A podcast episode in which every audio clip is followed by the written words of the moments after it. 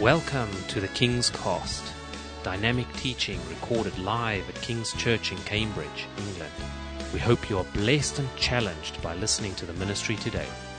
And now, here's the broadcast.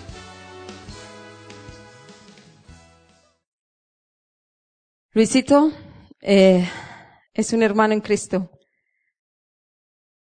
que lo conocimos hace seis años desde que empezamos el grupo en nuestra casa, con su esposa y con sus hijas y su madre. Y ha sido una bendición para nuestras vidas, todo él y toda su familia, al igual que todos ustedes también. Y él ha empezado a enseñar la palabra en, español el lunes y el Señor lo ha usado de una forma increíble. Gloria a Dios.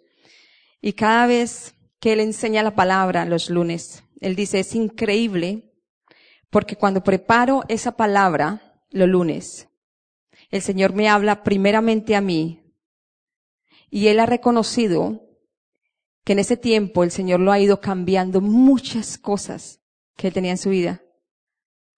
Su carácter lo ha moldeado de una forma increíble muchas formas lo ha moldeado. Pero también todo eso ha sido por las oraciones de su esposa y de su madre, que lo ha ayudado a él a cambiar. Porque todos nosotros no somos perfectos, ¿no es cierto? Pero cuando uno eh, estudia, hace estudios de Biblia para enseñarle a otros y ahorita prédicas, somos los primeros que vamos a hacer ¿cómo se dice? Instruidos por el Señor. Nos habla de una forma increíble. Entonces, esto ha sido algo muy lindo porque Dios lo ha usado muy lindo en sus enseñanzas y ahora el Señor le ha dado la oportunidad de que nos predique su palabra. Lo dejamos, los dejo con Él y le pido al Señor que cada palabra que salga de su boca sea dirigida por el Espíritu Santo de Dios que llegue a nuestras mentes y luego vaya a nuestros corazones y que luego la coloquemos en práctica. En el nombre de Cristo Jesús oramos. Amén y amén. Gracias. Eh, eh, buenas tardes a todos. Eh, bueno, yo nomás quisiera aclarar que los aplausos solo son para, para ese Dios, para ese Padre de la Luz, para ese Dios que todo lo puede, para Él, para Él son los aplausos. Les voy a pedir, por favor, que cierren sus ojos para que nos podamos poner en disposición. Sí, o sea, si cerramos unos, unos momentos nuestros ojos para hacer una, una oración antes de que empecemos. Padre Santo, estoy consciente de mi ignorancia acerca de los tesoros de tu sabiduría y de tu verdad. Enséñanos y muéstranos el camino a tu lugar santo mientras conocemos más de tu palabra. Tu mensaje de hoy es directamente para mí, fue en primera instancia para mí, y te pido que al compartirlo toque los corazones de mis hermanos y hermanas en Cristo, así como has tocado el mío. Dame la gracia para ser humilde y servir a otros y así conocerte más a ti. En el nombre de nuestro Señor Jesucristo. Amén. Eh, vamos a empezar eh, citando el, el, libro del Apocalipsis, el versículo 22, el capítulo 22, versículo 7, que dice, miren que vengo pronto, dichoso el que cumple las palabras del mensaje profético de este libro. Luego, el, el, libro del Apocalipsis. De hecho, la Biblia termina con estos versículos, que es Apocalipsis 22, del versículo 18 al 21.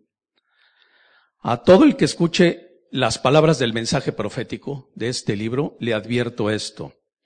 Si alguno añade algo, Dios le añadirá a él las plagas descritas en este libro. Y si alguno quita palabras de este libro de profecía, Dios le quitará su parte del árbol de la vida y de la ciudad santa, descritas en este libro. El que da testimonio de estas cosas dice, sí, vengo pronto. Amén. Ven Señor Jesús, que la gracia del Señor Jesús sea con todos. Amén. Esta es la forma en que la Biblia eh, termina. Así termina, es una forma impresionante y contundente. Así es que es una de las cosas que tenemos que estar, eh, eh, pues, alertas siempre a no añadir y, no a quitar nada de lo que dice eh, la Biblia y mantenernos siempre eh, fieles a su enseñanza y al mensaje central de, de, de la palabra del Señor. Eh, y pues hoy en día, hoy en día se ha puesto muy de moda el, el, el que cuando vas a, para cualquier actividad en un ambiente de trabajo, siempre eh, eh, piden eh, hacer un análisis de riesgos.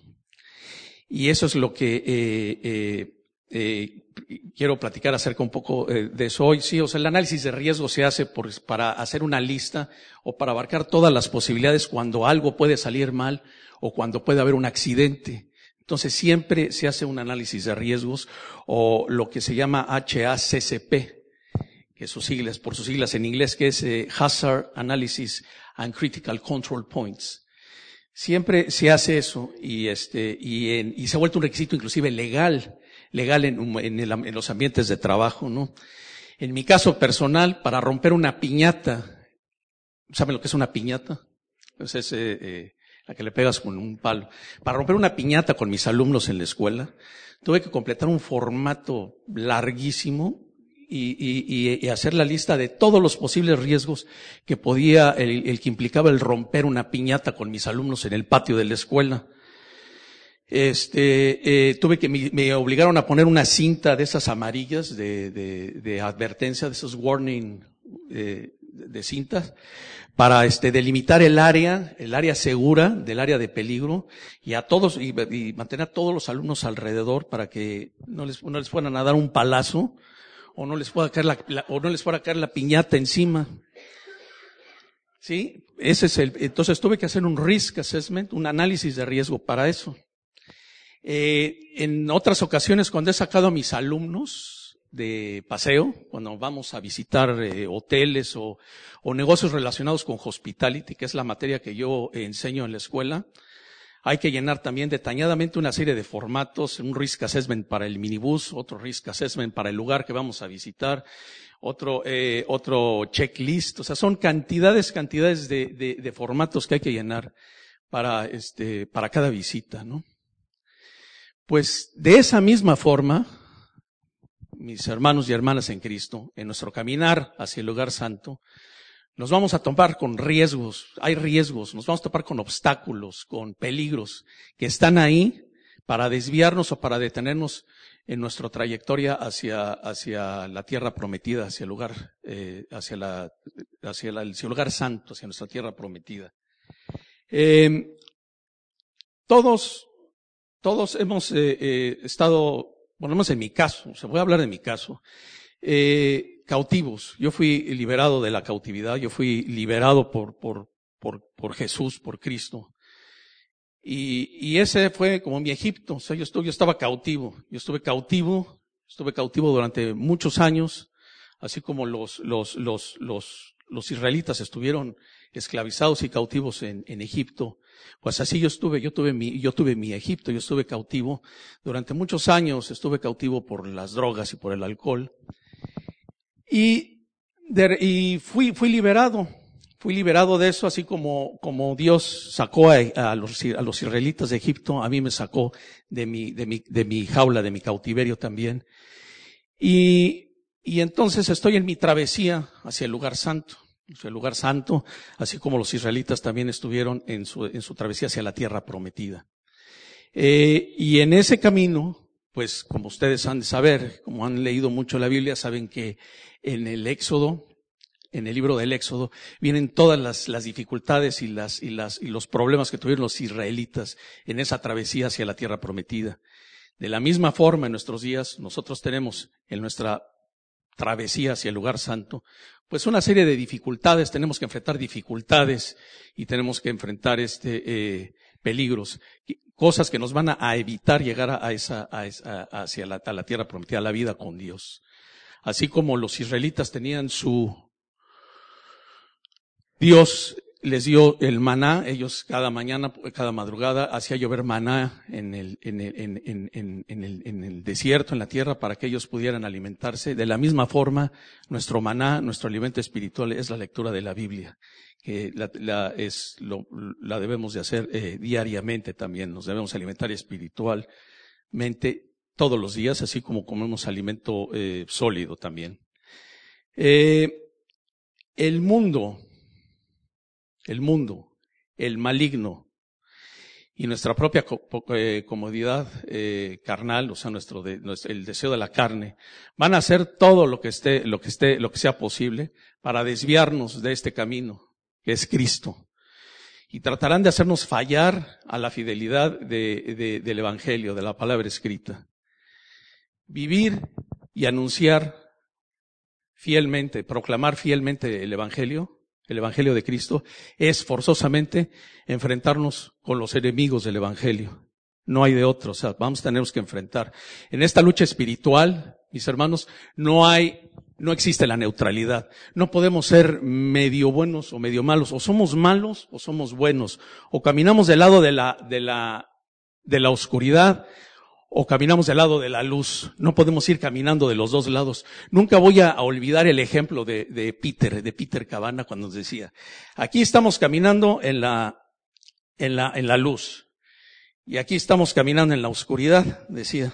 Dice, nosotros no podemos caminar así. No se puede. Es imposible caminar con un pie en la oscuridad y con otro en la luz. Por eso no hay, no hay, no hay dualidad, no hay neutralidad, ¿sí? Entonces, eh, eh, hoy voy a compartir algunas de esas áreas de riesgos, porque el riesgo es de desviarnos o negar el contenido central del mensaje del Evangelio de Cristo, y el otro es desviarnos en la práctica de él, o sea, estar conscientes, tenerlo, saberlo, proclamarlo, pero no practicarlo. Esos son los dos principales eh riesgos que tenemos, ¿no? Bueno, son las principales fallas que podemos tener, pero los riesgos, voy a hablarles esta tarde de cinco riesgos que yo he, eh, identificado a través de, la lectura y de algunas cosas que estuve investigando. Y hubo cinco riesgos que hay que eh, tener bien presentes para no caer, para, evitar esos riesgos, para no toparnos en, eh, y estancarnos en nuestro, en nuestro camino hacia el lugar santo. Y el primero de los riesgos que tengo es el no tomar en serio la culpabilidad humana. Ese sería el primer riesgo. O sea, si nosotros en el fondo creemos que toda la gente, que todos, que toda la gente es buena y que Dios es tan, tan misericordioso que nos va a perdonar a todos, entonces no estamos viendo la urgencia, la urgencia de acudir y de llevar el mensaje del Evangelio a todos eh, porque no estamos, porque no es urgente, si al fin y al cabo Dios nos va a perdonar, pues entonces ¿para qué llevar el mensaje del Evangelio? ¿Para qué llevar una vida de santidad? ¿Para qué eh, eh, ser salvos, como dice la palabra de Dios? Y si, y si no, si no, si no confiamos en eso, si no estamos creyendo que el único forma de salvarnos es siguiendo la palabra de Dios, pues no vamos a ser fieles en su proclamación. ¿Sí? El Evangelio de nuestro Señor Jesucristo, la Biblia en general, desde el Éxodo, desde, desde el Génesis hasta el Apocalipsis, carga directamente sobre el, sobre el ser humano eh, la responsabilidad de sus propios males. O sea, siempre nos va a estar cargando la culpabilidad, la culpabilidad de lo que nos sucede.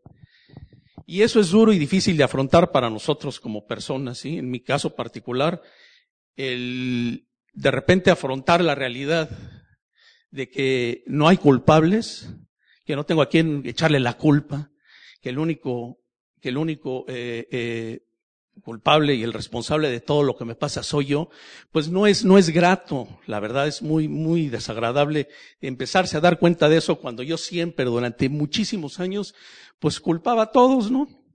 Vamos, eh, eh, eh, echarle la culpa a, a, lo que fuera, ¿no? Para tal, con tal de no sentirme eh, cargar yo con esa culpa.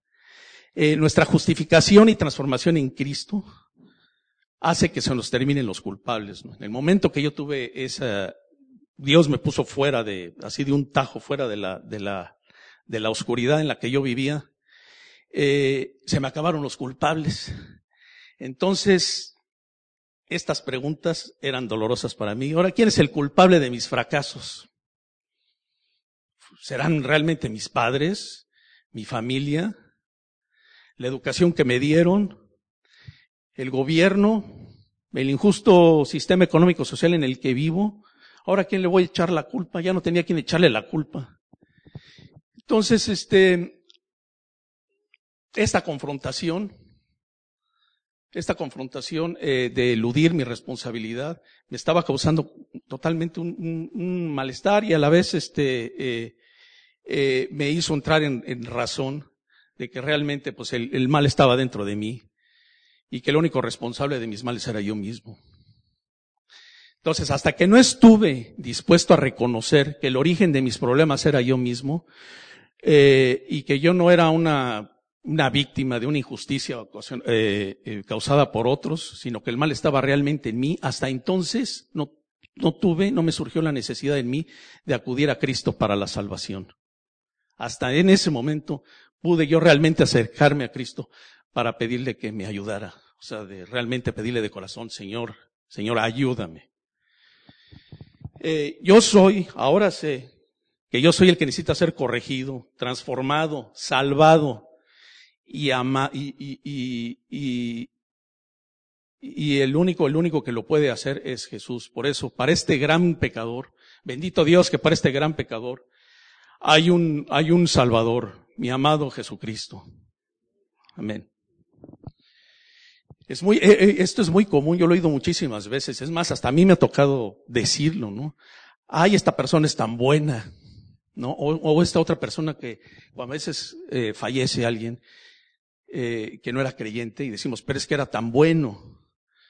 Eh, ese, como ese dicho ese de que no hay muerto malo.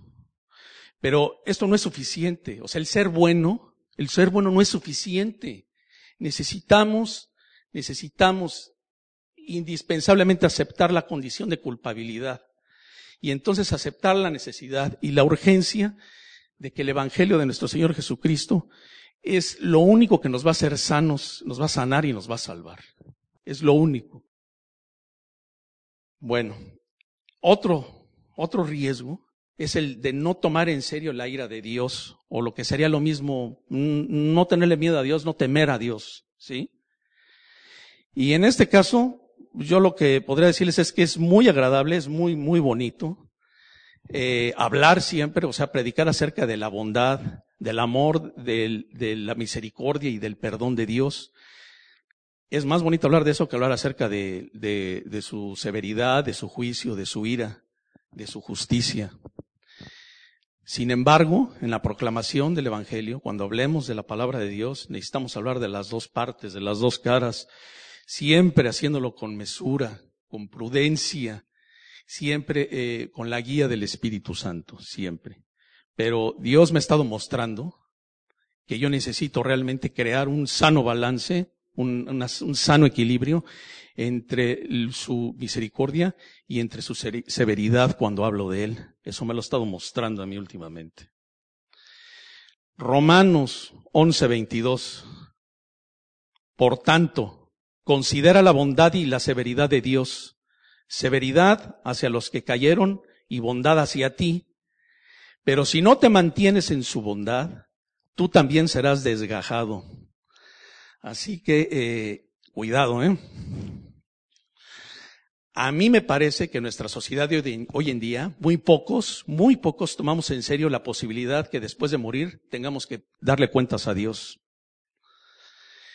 Que seremos sometidos a un juicio y que de este juicio seremos aceptados en, el, en, el, en la casa de Dios, en el cielo, o seremos arrojados al castigo eterno. O sea, realmente este, parece que muchas veces no lo vemos con seriedad eso. Hacemos mucho, mucho énfasis en la idea de un Dios cuyo, cuyo oficio es perdonarlo todo. Y pues en esta condición no vemos la real necesidad de acudir a Cristo como nuestro Salvador para ser salvos. Eh, ¿Cuántos de nosotros creemos realmente que nuestros amigos y familiares no creyentes se van a, perder eternamente? A mí me ha caído mucho de peso esa revelación que me ha hecho Dios, de que no ve en mí ninguna urgencia por alcanzar a los que van en camino a la, a la, a la destrucción, a la perdición. Y en ellos están incluidos miembros de mi familia muy cercanos. Es como si aceptara, es como si yo aceptara y dijera, ancha es la puerta y espacio es el camino que lleva a la vida, y muchos son los que entran por ella, cuando la Biblia dice exactamente lo contrario, en Mateo 7, 13, 14. Entren por la puerta estrecha, porque es ancha la puerta y espacioso el camino que conduce a la destrucción, y muchos entran por ella. Pero estrecha es la puerta y angosto el camino que conduce a la vida, y son pocos los que la encuentran. No quiero ser eh, amarillista, ni intolerante, ni deshonesto, pero yo creo que la verdadera deshonestidad es dejar a los perdidos en su falsa, en su falsa seguridad de que Dios nos va a perdonar a todos. Eso no es amarlos, eso no es, eso es más bien contribuir a, a su perdición, predicar lo que la gente quiere escuchar y callar los asuntos difíciles, los asuntos escabrosos que marca el Evangelio, es ser falsos profetas.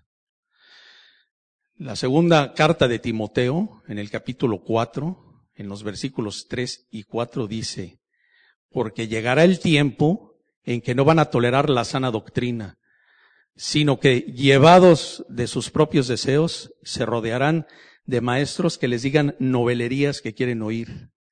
Dejarán de escuchar la verdad y se volverán a los mitos.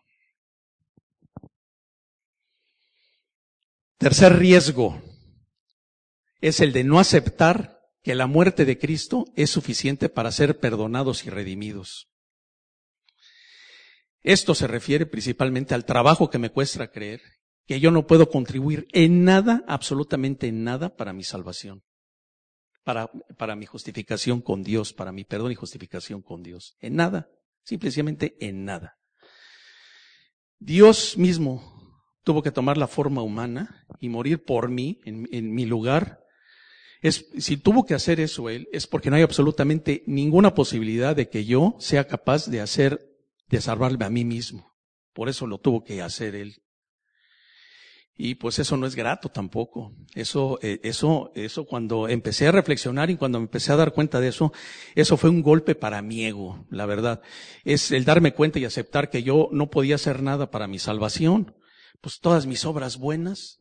¿Qué pasó con, con todo lo bueno que yo hago? ¿Que eso no vale? Pues no, no mucho. Tengo aquí una anécdota que les quiero platicar. Eh, un buen cristiano muere y llega al cielo, llega a las puertas del cielo y ahí se encuentra Jesús. Y le dice Jesús, ah, muy bien, este, ahora tenemos un sistema de puntos. Aquí tienes que acumular 100 puntos para, eh, para que puedas entrar a la casa de mi padre, para que se te abra la puerta y entres a la casa de, de mi padre, tienes que acumular 100 puntos. Así es que empieza a pensar y empieza a hacer el recuento de tus hechos y dime, eh, para que, para ver si juntas no, o no los, los 100 puntos. Entonces este buen cristiano, con un tono de seguridad, le dice, ah, sí, eh, llevé durante 20 años la escuela dominical y cada domingo compartí eh, eh, tu evangelio. Y le dijo Jesús, eh, sí, así lo hiciste, pero eh, renegaste, siempre renegabas cada domingo porque te tenías que tomar, eh, te tenías que levantar temprano. Así es que por esta, eh, por esta acción tienes cero puntos. Entonces el buen, el buen cristiano, nervioso, ya un poco nervioso, ya le dice a Jesús, bueno, también invité muchísimas veces a mi casa a comer a los pastores de la iglesia y siempre contribuí con dinero en la iglesia para las obras buenas. Y le dice Jesús, sí, sí, así lo hiciste. Pero eh, siempre te reservaste los mejores cortes de carne y lo mejor de tu comida y nunca los compartiste con ellos. Así es que por esa acción también tienes cero puntos. En cuanto al dinero que diste a la iglesia, pues sí, sí dabas, pero dabas lo que te sobraba, no lo que eh, está establecido en, el, en, en la palabra escrita, en mi palabra. Así es que por esta acción también tienes cero puntos.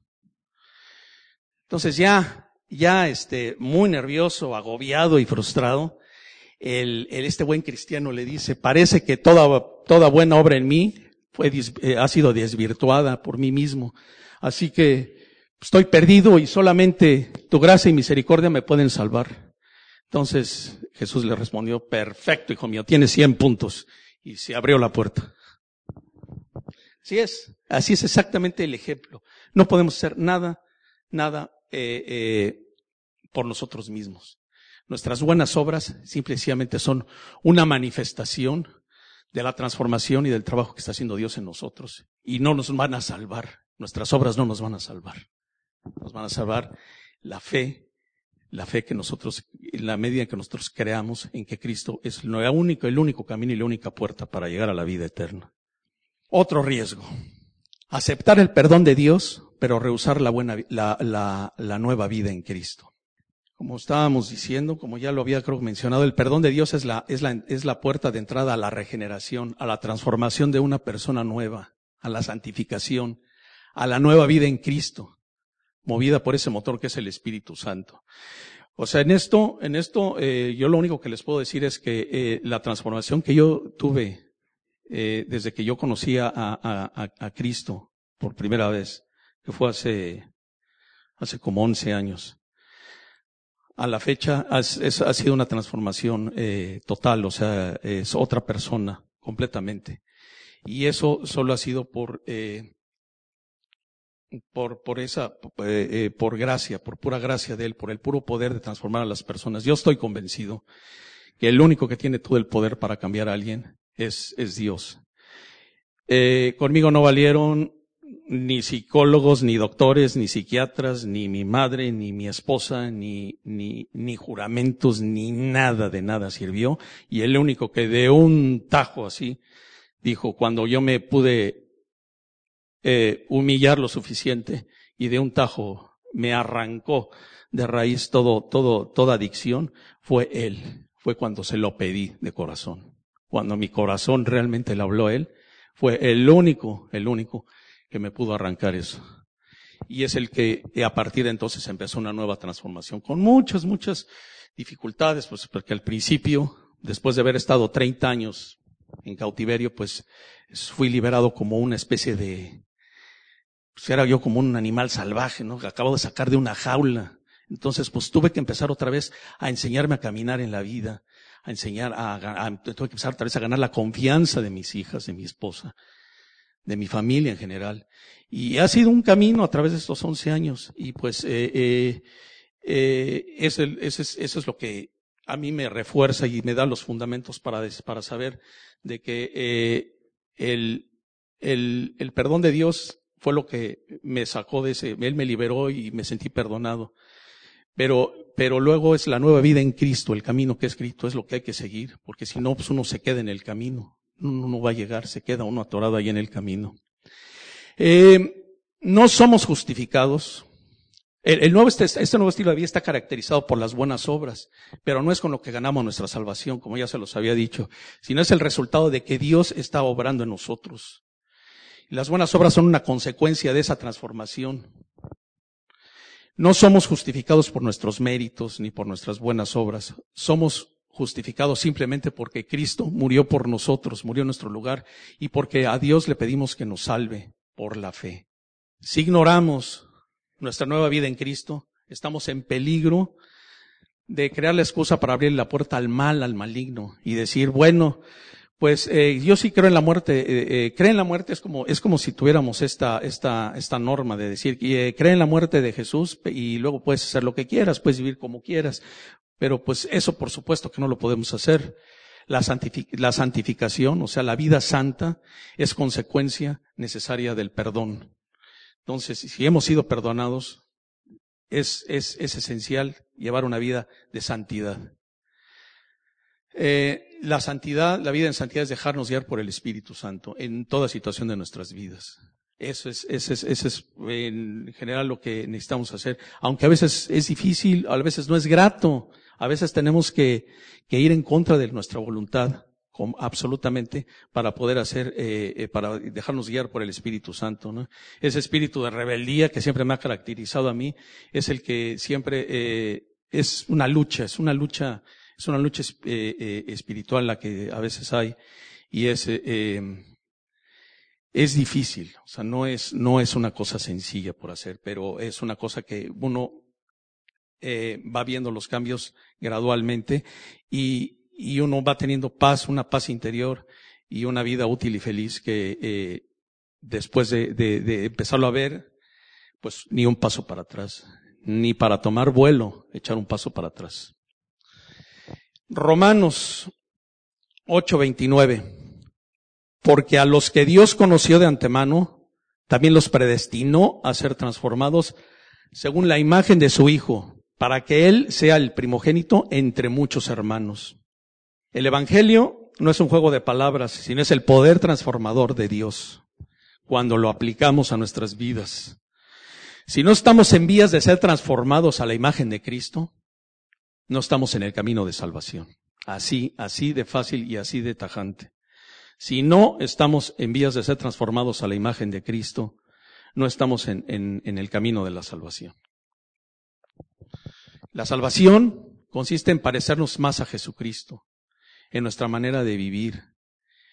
En cada situación de nuestra vida, hagámonos esta pregunta. ¿Qué haría, qué haría Jesús en esta situación? ¿Cómo respondería ahorita? ¿Qué pensaría ahorita? ¿Qué haría Jesús ahorita? A cada situación, a cada instante de nuestras vidas, hagámonos esa pregunta. Y el Espíritu, el Espíritu de Dios, nos va a responder en consiguiente. Él nos va a indicar qué hacer cuando realmente hacemos esa pregunta con nuestro corazón. El último riesgo que les voy a hablar esta tarde es el de conocer el Evangelio, pero no vivirlo. O lo que sería lo mismo es este, que predicar, eh, eh, no, no practicar lo que, lo que predicamos. Y a mí me sucede, a mí me sucede, a mí me sucede, a mí me sucede seguido eso de fiel, fiel, muy fiel al mensaje los domingos, con las mejores intenciones, y llega el lunes, el lunes en la mañana, y a la primera dificultad, al primer frentazo, ya, se me olvidó, se me olvidó, y a veces se me olvidó por el resto de la semana, sí. Y esa es, esa es una de las cosas que eh, necesitamos practicar y tener siempre presente. Si no practicamos o vivimos las enseñanzas bíblicas, estamos demostrando que dudamos de ellas, ¿sí? O sea, ante esos momentos de adversidad, ante esas dificultades, ante esos momentos de ira o de cosas que las cosas no salen como uno las esperaba, es ahí donde necesitamos aplicar, aplicar la enseñanza bíblica, o sea, vivirla realmente, vivirla, para demostrar que sí creemos en ella, ¿no? ¿Cuántas veces, alguna vez me ha, contestado mi hija, pues, ¿dónde está tu Dios? es para que así me tenga que contestar una de mis hijas, pues es, pues es porque no estoy actuando conforme a la palabra de Dios, no le estoy poniendo en práctica, ¿sí? Eh, debemos preguntarnos si seguimos creyendo en el que el Evangelio es el poder de Dios para la salvación. Eso es lo que debemos hacer. Realmente, realmente creo que el poder, el poder del Evangelio es, es el poder de Dios actuando para la salvación. Como dice la palabra en Romanos 1.16, a la verdad no me avergüenzo del Evangelio, pues es el poder de Dios para la salvación de todos los que creen. Amén. Digo que creo en el reino de Dios, pero ¿dónde está su gobierno en mi vida? ¿Cómo, cómo me rijo por él? Digo que Cristo es el Señor, pero ¿de qué? De mi tiempo, de mi dinero, de mis relaciones, de mi futuro, de mi voluntad. Digo que he nacido de nuevo, pero ¿dónde está la evidencia de esa regeneración? ¿Dónde están los cambios? ¿Qué es lo que está manifestando ese cambio, ese poder, ese poder transformador de Dios en mí? ¿En qué se distinguen mis valores, mis prioridades, mis relaciones con el, de los, con el de los, mis vecinos, con el de mis compañeros de trabajo, por ejemplo, o en, las, o en la calle? Eh, digo que tengo al Espíritu Santo, pero ¿en qué se nota su presencia en mí? ¿Cómo se nota la presencia del Espíritu Santo en mí? La segunda carta de Timoteo 1.7 dice, capítulo 1, versículo 7, Dios no nos ha dado un espíritu de timidez, sino de poder, de amor y de dominio propio. Y yo creo que ahí es donde está la clave de esto, ¿sí? Si tenemos al Espíritu Santo, se manifestará en nuestra capacidad para amar y para dominar nuestros impulsos carnales. Y eso es lo que necesitamos en la vida diaria. Eso es lo que básicamente nos dice la Biblia en diferentes capítulos, en, desde en, cualquiera de los 66 libros de la, de la Biblia, vamos a encontrar una exhortación, una invitación a, a, a, a dominar nuestros impulsos y a tratar de seguir los lineamientos que nos marcan, ¿sí? De realmente dejarnos guiar dejarnos utilizarla como una guía de nuestra vida. Em, tenemos el gran privilegio de tener el Evangelio de Dios en nuestras manos. Dios lo ha impreso en nuestros corazones, en nuestras mentes, lo ha puesto en nuestras manos y espera que lo vivamos en nuestra vida diaria, para que nuestros vecinos al vernos puedan contemplar la evidencia del poder transformador de Dios, lo que puede hacer el poder transformador, de Dios en una persona. ¿Cómo lo puede hacer? Eh, el Evangelio de Mateo en el, en el capítulo 5, el versículo 16 dice, hagan brillar su luz delante de todos, para que ellos puedan ver las buenas obras de ustedes y alaben al Padre que está en el cielo. Nosotros debemos, somos, nosotros somos templos vivos de Dios, mis hermanos. Y necesitamos dejar que la luz de Dios brille, brille a través de nosotros. Que seamos como esos candeleros, como esas linternas que están, que alumbran la, la oscuridad, que dice en otra parte de la Biblia eso. ¿Sí?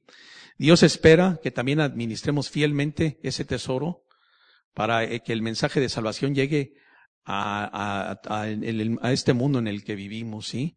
Tenemos la encomienda de propagar este mensaje, ¿sí? Tenemos el altísimo honor de ser embajadores del Rey de Reyes y llevar su mensaje del Evangelio, el Evangelio de nuestro Señor Jesucristo a este mundo perdido en el que vivimos. Que así sea. Por favor, cierra tus ojos, ponte de pie y cierra tus ojos. Padre amado, Gracias por abrirnos los ojos hacia tu luz y hacia tu verdad. Que tu gracia y ese afán por conocer más de ti florezca en todos nosotros para poder ser candeleros tuyos en este mundo y reflejar tu santidad. Y también permanecer alertas a todos esos riesgos que tratan de hacernos fracasar en nuestro viaje hacia el lugar santísimo. En el nombre de Jesucristo hemos orado. Amén.